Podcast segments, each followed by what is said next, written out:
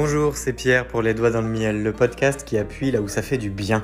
Bienvenue à vous dans ce nouvel épisode de la saison 6, La conscience collective, où nous allons faire un pas de côté par rapport à nous-mêmes pour faire littéralement deviner quoi Eh bien, c'est ambitieux.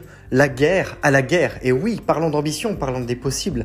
Ne parlons pas des impossibles, ou plutôt contournons-les, changeons notre perception du monde qui nous entoure et faisons en sorte de penser grand, penser mieux surtout, pour réaliser eh bien, nos rêves, nous rapprocher de nos rêves et en faire notre réalité de manière très très concrète, avec une mission, avec une vision, avec euh, des objectifs associés et surtout avec des moyens cohérents pour les réaliser. Alors cet épisode sera un peu particulier parce qu'en réalité il fait écho à des petites choses qu'on a déjà vues dans la saison 3, la fin, développer une raison d'être progresser, où c'était il y a déjà une bonne centaine d'épisodes. On est autour des épisodes 259, 260, on y approche. Et de ce que je vous parle, eh bien, on était plutôt sur une dynamique de plan en construction, d'authenticité, de, de se trouver euh, eh bien, une, nouvelle raison d'être en réalité. Et ça tournait autour des épisodes 120, 125, 128 et compagnie. Alors, oui, ça fait déjà un petit bout de temps, il y a eu des pensées parcourues, il y a eu un flot de mots qui nous sépare désormais de cet épisode, ou plutôt qui nous y relie. Parce que les mots forment des ponts, les ponts sont des connexions, et les connexions sont littéralement des routes au sein desquelles nous n'avons qu'à circuler eh bien, à travers les véhicules que l'on emprunte. Les véhicules peuvent être, je l'ai déjà partagé, euh, à travers notamment les quatre composantes d'une symbiose collective, et eh bien par exemple la spiritualité, les émotions, le mental et le physique.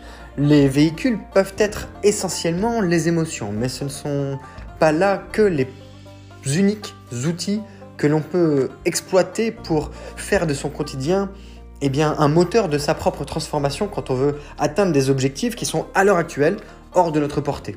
Il faut savoir commencer par faire des petites actions quotidiennes, des petits pas, des petits pas et encore des petits pas, pour que petit à petit, et oui, toujours commencer petit, on puisse mais viser grand et d'une force, si loin qu'on en aurait eu peur au moment de prononcer la phrase ⁇ Je suis arrivé ⁇ Alors, dans cet épisode, nous allons nous atteler à définir, redéfinir, cadrer ce qu'est une vision créatrice, parce que le côté création est vraiment au top du top. C'est également la pointe tournée vers le haut du triangle TEDS et Empowerment Dynamic que je vous invite à, découvrir, qui est euh, le triptyque gagnant de la création, du challenge et du coaching. Une réponse tout à fait, je vais dire inversée, mais complémentaire à la manière d'un yin et d'un yang qui forment à la fois euh, deux éléments et un tout, au triangle de Karpman, qui lui est le triangle de la dramaturgie, où là on s'enferme clairement pour finir quoi qu'on occupe comme position, eh bien en posture de victime. Il y a le persécuteur, le sauveur et la victime. L'ensemble de ces trois positions ne conduit qu'à une seule, la victime. Côté The Empowerment Dynamic, eh bien le coach, le challenge, qui sont les réponses au persécuteur et à la victime, sont, ou plutôt l'inverse, sont conduisent sont des éléments moteurs pour atteindre cette dynamique de création. La création est l'opposition de la victime. Si je me plains de mon quotidien, que puis-je faire pour eh bien, euh, faire en sorte que ça change? À quel point c'est ma responsabilité au final? C'est un choix que de me plaindre. À quel point c'est un choix que de rester dans la mouise dans laquelle je suis? À quel point j'ai construit ma propre euh, situation, je vais dire, rester poli À quel point est-ce que je suis maître de ce qui m'entoure? À quel point est-ce que je suis la personne responsable de ce qui m'arrive au quotidien? Peut-être que oui, s'il y a un météorite qui, tombe sur la, qui me tombe sur la figure, sur le coin du visage, là j'aurais un peu de mal à, avoir anticipé en me disant je vais construire un abri anti-atomique et celui-ci me permettra de résister à une météorite qui pourrait arriver sur la planète. Bon, il y a peu de chances que ça se produise, c'est-à-dire qu'une météorite me tombe sur le coin de la tête. Néanmoins, je prenais toujours l'exemple de, cette coupure d'électricité. Imaginez que, vous soyez sans électricité et que vous ayez des enfants en bas âge, qu'il fasse froid, que c'est l'hiver, vous avez enfin, il fait très froid chez vous et vous pouvez vous couvrir, que vous avez encore froid. Eh bien, peut-être que si vous aviez eu un générateur de secours chez vous, peut-être que ça aurait pu servir à ce moment-là, ou des bougies, ou une cheminée, ou de quoi faire du feu, ou un, un poêle électrique. Sait-on jamais peut-être que des habits chauffants pourraient être une solution. Peut-être que tout ça ne sert à rien et que, en fait, cet exemple ne vous parle même pas. Mais en réalité, ce n'est pas tant la question que de se dire à quel point c'est pertinent pour moi que d'acheter des vêtements chauffants, que de comprendre que face à une situation, il y a toujours, toujours, et devinez quoi trois fois, toujours des solutions.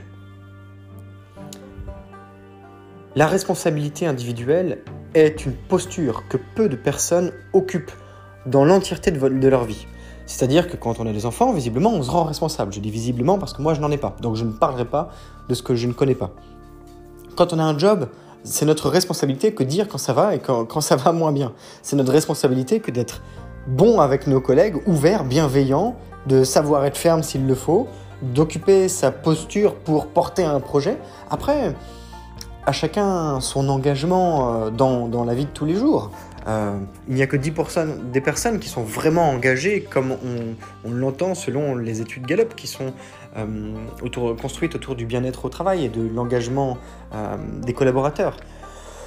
70% ou 60% des personnes en France, en tout cas il me semble que c'était plus vers les années 2016-2017, sont normalement engagées dans leur travail du quotidien, sont relativement responsables de ce qui arrive.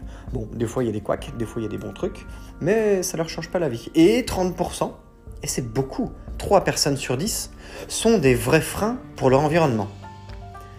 Tout ça, c'est un problème. Imaginez votre voiture. Est-ce que vous savez que quand on roule à 110 km/h avec une voiture sur la route, si une fenêtre est ouverte en grand, le moteur de votre voiture doit forcer 10% de plus, donc passer à un régime de 110%, simplement pour maintenir la vitesse de votre voiture à 110 km/h à cause de la résistance à l'air engendrée par l'ouverture d'une fenêtre. Est-ce que vous vous rendez compte que ça, ça fait consommer beaucoup plus d'essence ou de gasoil, ou voire d'électricité, qu'avec une fenêtre fermée Oui, ça paraît logique. Mais on n'est pas à 110%, on est encore supérieur. Un moteur qui tourne au bout d'un moment à, un régime un peu supérieur par rapport à d'habitude et à un fonctionnement optimal, il doit pomper beaucoup plus de carburant et ça, peut grimper de façon exponentielle que sur des régimes plus bas. Au même titre que pour un chauffage, quand on veut euh, créer euh, un air tempéré dans une pièce froide, si on met le chauffage tout de suite sur 6 ou sur 7 ou sur max, oui, peut-être que la pièce va chauffer très vite. Mais le chauffage, lui, va consommer de l'électricité pour être capable de produire cette chaleur de manière à exploiter la résistance qui est en lui de manière extrême, poussée, eh bien ça, va faire augmenter votre consommation électrique d'une manière complètement incroyable. Et vous allez payer les factures ensuite. Alors que, oui, vous aurez peut-être chaud un peu plus vite, mais c'est pas utile eh bien, ça fait la même chose. Quand on a trois personnes qui ne sont pas engagées dans un groupe, c'est comme si on enclenchait cette fenêtre, qu'on baissait la fenêtre quand on roule vite. C'est comme si on mettait le radiateur sur 6 tout le temps, sur le max tout le temps. C'est pas utile. Au bout d'un moment, la résistance, elle risque de lâcher beaucoup plus vite que prévu. Donc c'est un peu comme un frein à main qui est enclenché sur une voiture. Non pas trois freins à main, mais juste le frein à main enclenché. Bah ça sent le brûler. Mais vous pouvez rouler. Seulement, ça use. Ça use au niveau des personnes, c'est de la fatigue, c'est de la frustration, ce sont des ondes négatives, ce sont de l'énergie négative, ce sont des plaintes, ce sont des frustrations. C'est quelque chose qui se communique beaucoup plus facilement que la bonne humeur. On n'en est pas encore dans le paradoxe euh, complémentaire du, bien et du mal, de la positive attitude et de la négative attitude et compagnie. Alors, je vais vous partager une anecdote, un plan d'action et une anecdote pour créer une vision créatrice justement. Donc euh, au moins, euh, ce sera le, concept sera intrinsèquement lié, à son à, lui-même. De toute façon, ça paraît logique. Je ne sais même pas si ça a du sens de l'exprimer ainsi. Toujours est-il que si je ne me perds pas dans les explications d'un titre qui veut dire ce qu'il veut dire lui-même, euh, c'est-à-dire qu'il pourrait être d'une certaine manière autotélique, une vision créatrice peut se décliner comme ça. Je vais plutôt vous parler de cette anecdote en premier. c'est le, le manager d'une entreprise qui est en crise de croissance. L'entreprise, c'est une start-up. Alors elle fonctionne à fond. Les, commerciaux euh, sont, au taquet, euh, l'administration, euh, ils sont à fond, le, le, les, gens qui s'occupent du, développement des logiciels sont, boostés au max, ils sont hyper productifs, tout le monde est sur le pied de guerre, il y a des processus incroyables, il y a des super outils, mais c'est dur de suivre le rythme. Mais pourtant, le rythme est suivi. Seulement, dans cette entreprise, bah, il y a des départs. Il y a de nombreux départs. Et ça fait pas mal de temps que ça dure. Ça fait deux ans, deux, trois ans en fait, que ça a commencé. Ça faisait 20 ans que la boîte elle existait. Et elle a toujours été assez stable, euh, avec un nombre de personnes. Euh, voilà, on bouge pas. On est stable. Ça fait 20 ans qu'on est là. Le statu quo est acté. Et puis il y a quelqu'un qui arrive et qui dit on va bouger. On va bouger les lignes. Et pour que les lignes bougent, il y a un plan de croissance de l'entreprise qui est mis en place. Un plan de croissance, ça veut dire grandir. Ça veut dire faire des efforts. Ça veut dire s'engager pour que ça grandisse. Ça veut dire faire en sorte que les gens qui bossent à l'intérieur, se... il n'y a pas beaucoup de gens qui aiment cette expression. Alors je, je m'excuse auprès d'eux et en même temps je ne m'excuse pas auprès d'eux. Mais c'est se sortir les doigts. Puis derrière. Travailler. Dans certaines conditions, idéalement dans la bonne humeur, idéalement au format d'une équipe, eh bien, c'est pas ce qui s'est produit. Ceux qui étaient là depuis 20 ans, ils se sont tous plaints. Ils ont tous mis le frein à main. Ils ont tous baissé la vitre et ils ont mis le chauffage à fond. Je vous dis pas la résistance. La résistance, en réalité, et je vous invite sincèrement à écouter l'épisode précédent sur l'ancrage de nouveaux repères liés à l'histoire de Bernard et d'Edouard, les deux entrepreneurs qui sont les mêmes personnes avec les mêmes informations, mais qui ne prennent pas du tout les mêmes plis de la vie. C'était une histoire partagée sur la base de, ce que peut raconter par exemple Robert Kiyosaki, qui est l'auteur, euh, professeur, conférencier de, du quadrant du cash flow ou de Père riche, Père pauvre, qui a, impacté des millions de personnes. C'est l'histoire du changement. Avec les mêmes informations, êtes-vous prêt à changer ou pas? Eh bien, la première chose, ça a été de dire, et c'était un, un choix, c'est comme ça, il y a du changement, la porte est ouverte, ceux qui veulent rester restent, il y a les conditions du changement, et ceux qui ne veulent pas s'en vont. Ça a beaucoup râlé, et puis il y a eu un nombre de départs incalculable. Il y a beaucoup, beaucoup de personnes qui sont parties. Un, une personne qui s'en va, ça coûte cher. Ça coûte cher en réputation parfois parce que la personne se plaint. Elle part pas dans de bonnes conditions. Ça coûte cher en argent parce qu'il faut aussi la, recruter son remplaçant.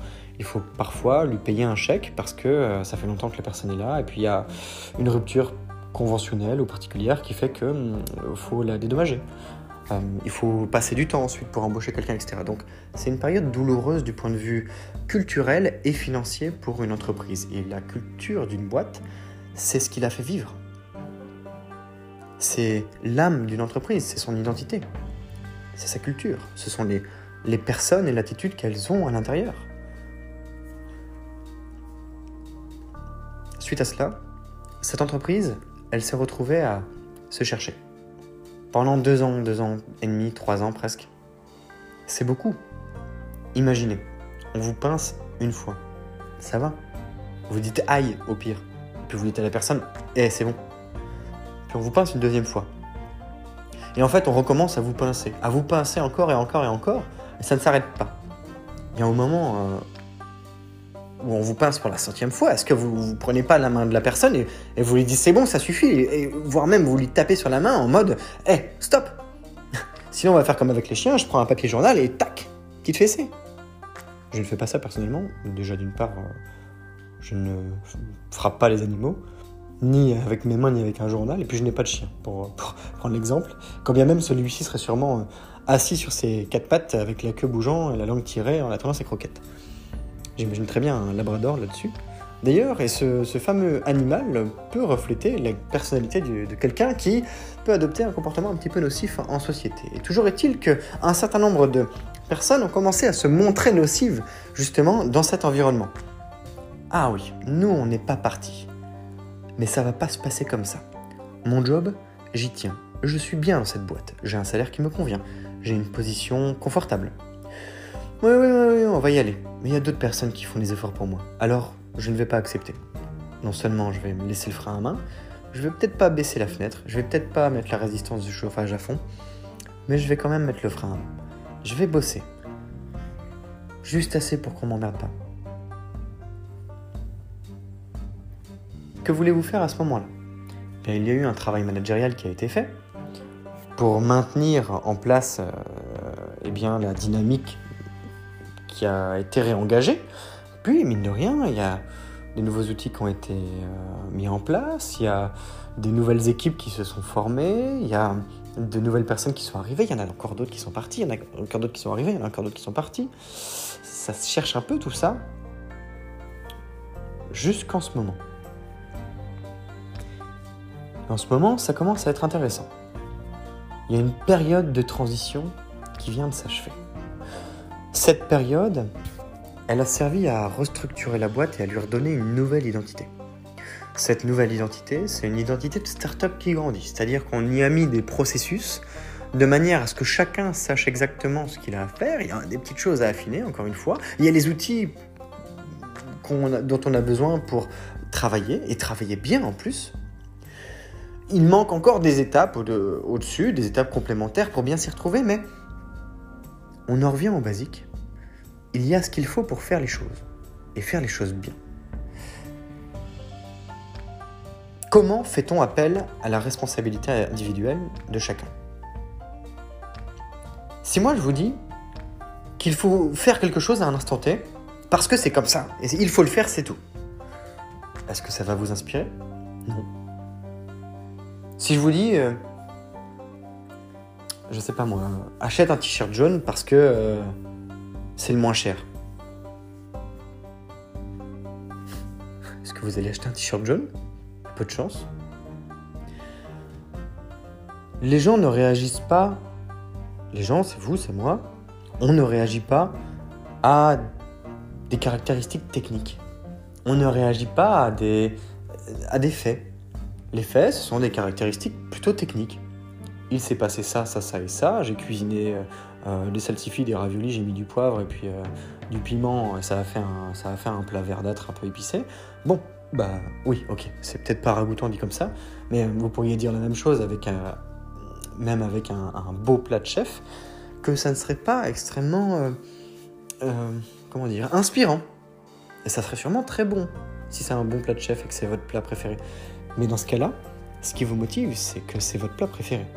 Pas que c'est un... Ou alors que c'est un plat de chef mais pas que c'est euh, la viande de tel truc, etc. Alors c'est un petit peu particulier parce que si dans le, cas où c'est votre plat préféré, bon forcément vous vous y retrouverez. Mais même un plat basique, on sera capable de se tourner vers ce plat basique parce que c'est un chef qui l'a tourné. Et vous savez pourquoi? Eh bien justement parce que c'est ça la raison. C'est le pourquoi. Commencer par le pourquoi, c'est commencer par les émotions. C'est commencer par associer une raison d'être à vos actions.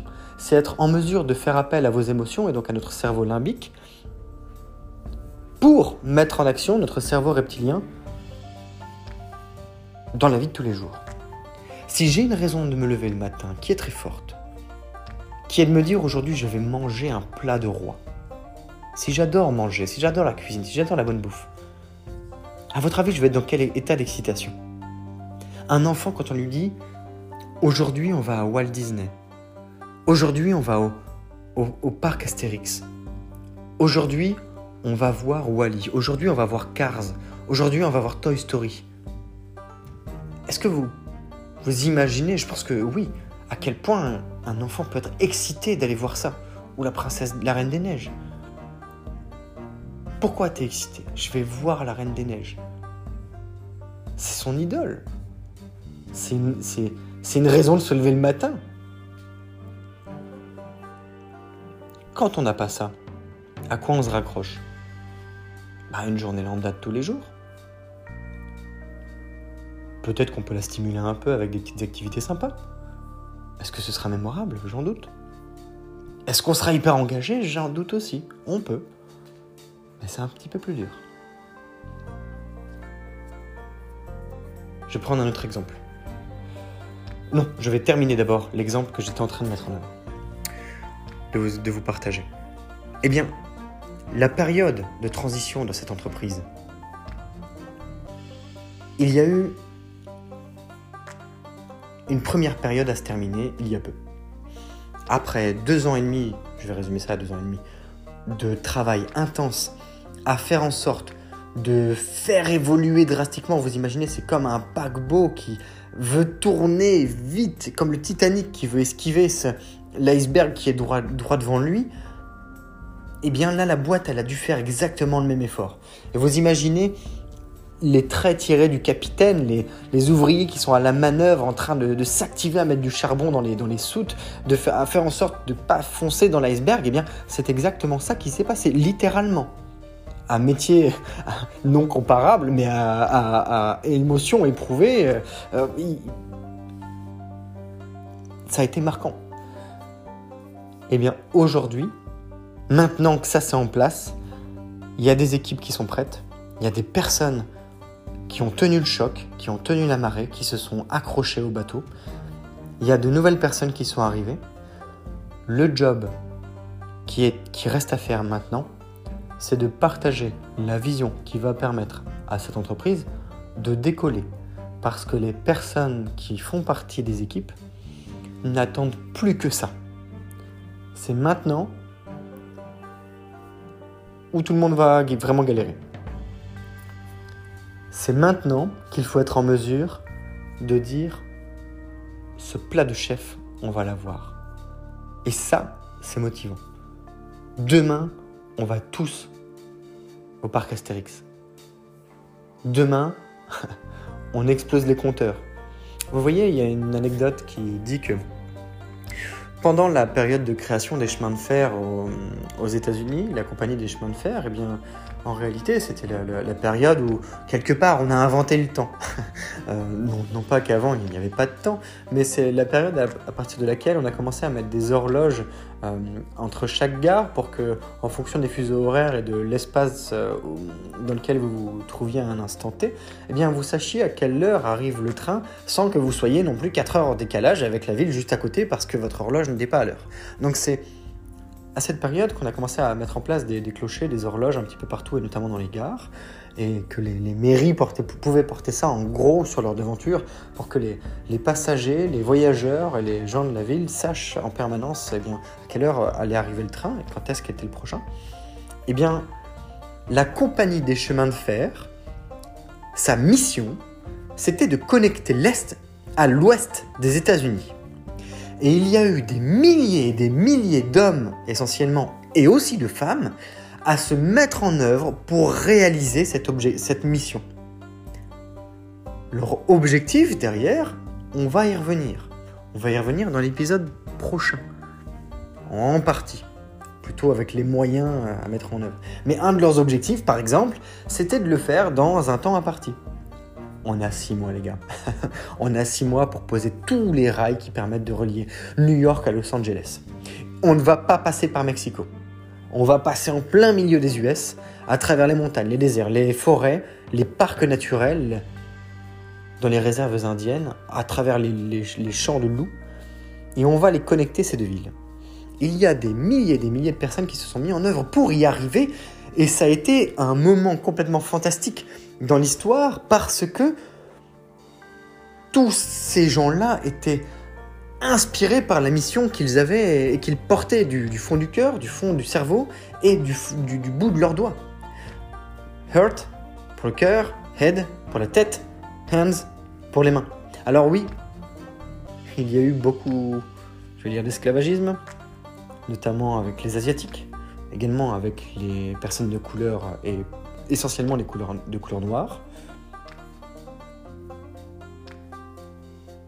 Je ne reviendrai pas dans cet épisode sur cette période d'esclavagisme euh, qui n'est pas l'objet de ce qui est dit aujourd'hui, parce que ça, par exemple, c'était la mission de Martin Luther King.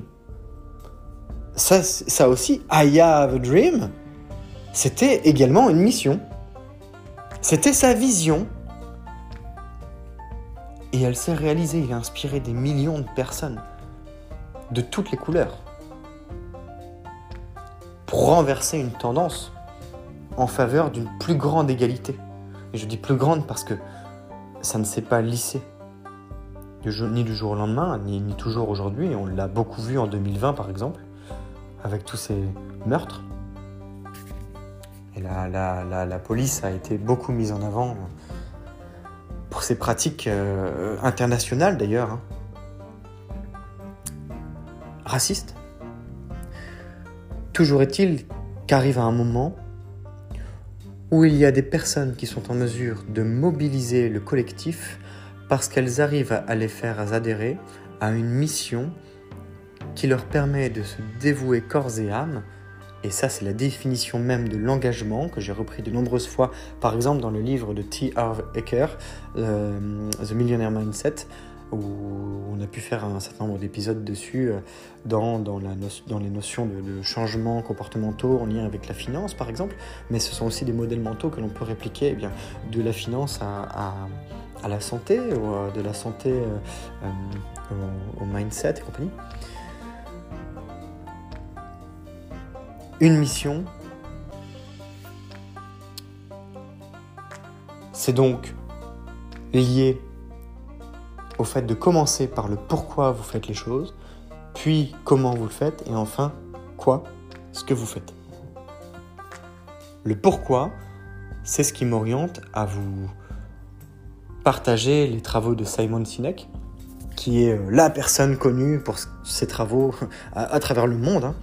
Euh, ce sont des millions et des millions d'exemplaires euh, vendus pour son livre qui s'appelle Start with Why, commencer par le pourquoi, en anglais, en français et je ne sais combien d'autres langues. Également euh, Leaders Eat Last, les leaders mangent en dernier.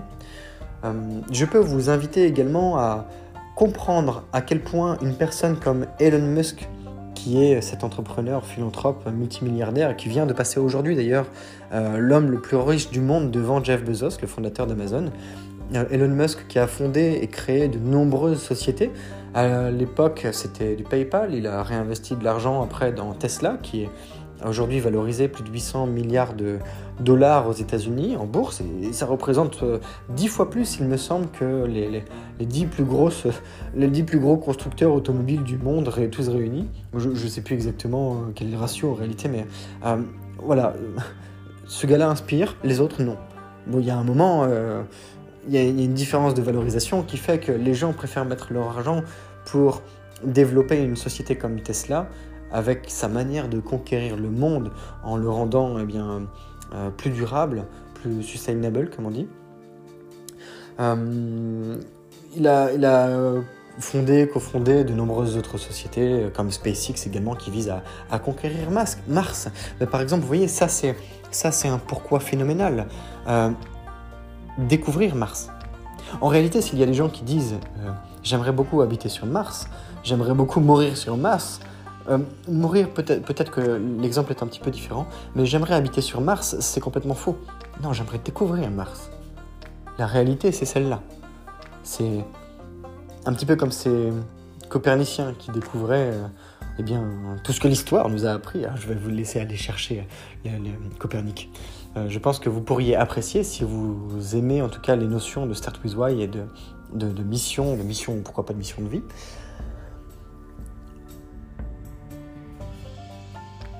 Les entreprises, autant que les personnes, utilisent le commencer par le pourquoi en couchant sur papier ce qui peut aussi s'appeler, et c'est un autre exemple de, cette manière de s'exprimer, euh, ce qu'on appelle un, MTP en anglais, ou Massive Transformation Purpose. Euh, une raison d'être de transformation massive. Par exemple, en ce moment, je suis des cours avec l'Université de Chicago via euh, Coursera sur Law and Economics euh, of Media Platform. C'est le, tout ce qui tourne autour du droit et de l'économie des géants du numérique comme Google, Amazon, Microsoft, Facebook, Apple et qui, les ont permis, qui leur ont permis de découvrir, de, couvrir le monde plutôt d'un point de vue business, de se développer comme étant les sociétés les plus cotées du monde, les plus dominatrices aussi du monde, les plus puissantes. Hein, ce sont des, sociétés-États. eh bien, ce sont des choses qu'elles expriment. Et Google, par exemple, c'était euh, d'organiser l'information du monde et de le rendre accessible à tous. Voilà comment deux étudiants de Stanford ont conquis le monde en commençant à se développer comme un petit moteur de recherche grâce aux infrastructures informatiques de l'université de Stanford aux États-Unis. Complètement hallucinant. Ces gens-là, ayant à peine 20 ans, à un moment donné, sont quand même un peu au-dessus du lot et se disent Ok, ce qu'on va faire, c'est organiser l'information du monde entier via Internet, via le World Wide Web, le WWW, le www. Ça, c'est de la mission, les gars. Là, pour atteindre ce niveau, il va falloir se bouger un peu les fesses. Également, il y a une petite réflexion, et ça, ce sera ma dernière anecdote, que j'ai faite à. Je vais rester silencieux sur avec qui je l'ai faite. Je lui ai dit, et je me suis surpris, ce qu'on fait, c'est pas assez ambitieux. Et en fait, ça me travaillait depuis longtemps. Je lui ai dit clairement, que je le pense, ce qu'on fait, c'est pas assez ambitieux. Ça ne me fait pas peur. Ce qui me fait peur, c'est de m'ennuyer. Ce qui me fait peur, c'est que ça m'inspire pas. Ce qui me fait peur, c'est de faire exactement ce que je vous ai partagé dans l'épisode précédent. Ça, c'est ce qui me fait peur personnellement. C'est d'être un travailleur toute ma vie. J'en ai rien à faire d'être un travailleur toute ma vie. Ça ne m'intéresse pas. Ça ne m'intéresse pas. Et j'ai pas été j'ai pas été éduqué pour que ça ne m'intéresse pas. J'ai été éduqué pour que je puisse trouver un job et la sécurité. Ça ne m'intéresse pas. Je veux être inspiré dans la vie de tous les jours. C'est beaucoup de l'exprimer comme ça d'ailleurs. Je veux, c'est beaucoup d'égo et beaucoup de désir. Oula Deux caractéristiques qui m'auraient fait passer à la trappe dans un film que vous connaissez peut-être où Brad Pitt joue le rôle d'un inspecteur cherchant à résoudre des meurtres assez violents. Toujours est-il que c'est la réalité. Ça ne m'inspire pas. Pour vivre, et je sais que parmi vous, il y en a certaines et certains qui fonctionnent exactement de la même manière, qui ont besoin de se sentir inspirés pour se lever le matin, parce qu'elles n'envisagent pas leur vie autrement que par le plaisir d'y goûter chaque jour. C'était Elisabeth Gilbert, dont j'ai beaucoup parlé, et à chaque fois pour les mêmes raisons, qui écrivait quel goût voulez-vous que votre tartine de merde ait chaque jour pour être capable d'en reprendre et d'en redemander encore chaque jour? Quel goût voulez-vous que ça ait? C'est votre vie. C'est notre vie. Eh bien, être en mesure d'exprimer quelque chose qui vous fait vous dire, vous, que vous ne metteriez jamais autant d'énergie ailleurs que pour développer ce que vous êtes en train de faire, je peux vous garantir que si on était tous dans cette situation, à nos échelles, chacun à notre sauce, chacun à notre façon, le monde irait peut-être mieux. Alors garantir et dire peut-être dans la même phrase, il y a une certaine paradoxalité si je peux dire. Mais encore une fois, c'est complémentaire. Tout le monde n'a pas besoin d'être inspiré pour vivre. Ça, n'inspire pas tout le monde d'être inspiré. Il y en a qui aiment vivre une petite vie tranquille. Et une vie tranquille tout court, pas forcément petite, juste vivre.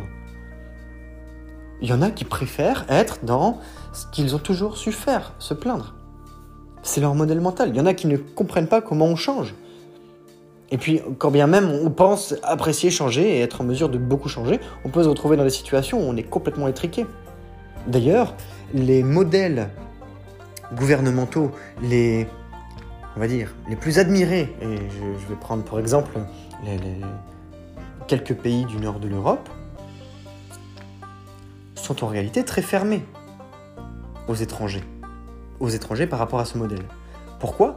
Parce que faire venir des gens de l'extérieur, c'est mettre en péril ce modèle. C'est le fragiliser. Et pourtant, c'est à partir du moment même où il se ferme qu'il devient fragile, puisque il opère en consanguinité, en cercle fermé. Et ce n'est pas un circuit électrique pour le coup, c'est un circuit humain. fait avec et par et pour des humains. Un humain qui n'évolue plus meurt et ne sert plus à rien. La vie a programmé les espèces animales et végétales pour survivre. Le plus fort survit. Eh bien, c'est pas toujours vrai. C'est celui qui s'adapte le mieux, et pas le plus. Une espèce qui veut survivre à sa cohabitation avec d'autres se doit d'évoluer dans un environnement en métamorphose constante. C'est ce qui s'appelle la théorie de la reine rouge. C'est la théorie de la biologie évolutive qui a été émise par le biologiste Lake Van Walen, il y a de cela quelques années, que l'on pourrait partager avec euh, Gustave Lebon et la théorie des foules, qui est un petit peu controversée, ou vers laquelle on pourrait se tourner aussi en lien, ne serait-ce qu'avec les pensées de Marc Aurel et la manière qu'a Idriss Aberkan de s'en inspirer, ou du gentleman extraordinaire, pour dire que c'est à chaque fois que un environnement est soumis à une pression intense et que c'est au moment où cette pression est la plus intense que le, le stress lié à la vie permet à la vie de s'exprimer le mieux, parce que la vie est capable de s'adapter, que l'on conçoit les plus grandes innovations dans le monde. Ne plus s'ouvrir, accepter le statu quo, ne pas être inspiré, ne pas vivre avec des personnes inspirantes, c'est prendre le risque de disparaître, d'une manière ou d'une autre. Et sans gloire. La vision créatrice, c'est donc votre mission de vie. Ça peut être une mission d'entreprise, ça peut être une mission temporaire, ça peut être une mission de long terme, ça peut être une mission sur plusieurs générations. Ça peut être une mission qui est celle de construire la cathédrale de Paris, qui s'étale sur trois siècles, qui fait des centaines de morts, et qui permet ensuite à des, des, centaines de générations de, de s'inspirer d'un ouvrage incroyable, de cultiver des légendes, d'en faire des opéras, de, de créer des chansons, de, de, faire se déplacer des, millions de gens chaque année au même endroit, juste pour dire je l'ai vu, à des architectes euh, se, se, battre pour euh, reconstruire une cathédrale qui a brûlé euh, à un moment donné qui a ému des millions de personnes, qui a fait donner des millions et des millions d'euros de donations euh, par, euh, par des multimilliardaires. Ça, c'est du pourquoi. Ça, c'est de la mission. Réparer Notre-Dame, par exemple. La mission, c'est ce que vous devez accomplir. C'est à ne pas confondre avec les objectifs qui sont du quantitatif et du qualitatif en correspondance avec votre mission. Par exemple, la mission reconstruire Notre-Dame, l'objectif, que ce soit les mêmes matériaux, que ce soit euh, la même hauteur, que ce soit la même forme, que ce soit fait par les mêmes personnes, ce serait peut-être un peu compliqué. Que ce soit fait à l'ancienne, par exemple, ça c'est un objectif, challenge. À ne pas confondre également avec les moyens à y allouer il faut faire appel à tel corps de métier, tel corps d'état, il faut développer telle compétence, on va y passer tant de temps, etc. etc. La mission, la c'est ce qui rejoint la vision créatrice, c'est ce qui va vous permettre de vous dévouer corps et âme pour servir une cause et faire en sorte de créer ce qu'il faut pour matérialiser dans le monde réel votre vision. Suite à cela, je vous invite sincèrement, particulièrement, personnellement, à découvrir le prochain épisode dans lequel nous allons nous atteler à partager les nouvelles réalités que l'on peut envisager grâce à ce modèle du collectif, parce que c'est exactement à ça que sert une vision créatrice, c'est à engager le collectif Donc à servir la conscience collective, à exploiter son potentiel à plusieurs. Direction les nouvelles réalités dans le prochain épisode. Et en attendant, si le cœur vous en dit, vous êtes invités, et eux, et, et S, et, et S, en multisexe, unisexe euh, ou, transgenre, j'en passe des meilleurs. Vous êtes invités à partager votre pensée, votre opinion, votre mission de vie votre vision créatrice, personnelle, individuelle, collective, celle de votre famille, de votre groupe d'amis, de votre société, de votre entreprise sur eh l'application Encore, parce qu'on peut y partager des messages vocaux que je peux inclure et auxquels répondre eh bien, littéralement dans le podcast Les Doigts dans le Miel. Je vous invite également à le faire depuis Instagram. Si vous avez déjà l'application, eh bien, rejoignez-moi, nous, sur la petite communauté qui existe et qui se développe, qui se construit à travers eh l'envoi de messages euh, perso ou les commentaires que vous pouvez faire en dessous de chaque épisode qui sont publiés tous les jours. Et puis, il ne me reste qu'à vous dire Écoutez bien les épisodes précédents pour savoir exactement ce qui vous inspire dans les doigts dans le miel, pour me le partager également. C'est Pierre, les doigts dans le miel, le podcast qui est puis là-haut, ça fait du bien. Bonne journée.